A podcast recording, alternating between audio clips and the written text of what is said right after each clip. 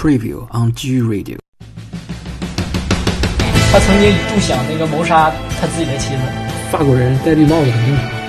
他唯一没跟他妻子说的就是他画画，因为他诱拐女学生，为诱骗未满十八岁的少女发生性行为是重罪。他自己说他自己姥爷想干他姥姥，直接干他的脸和头。你这小破号不会被那些文艺女青年踏平了吗？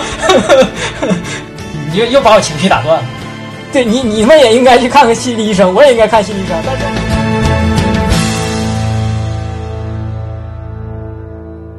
基于 Radio。有。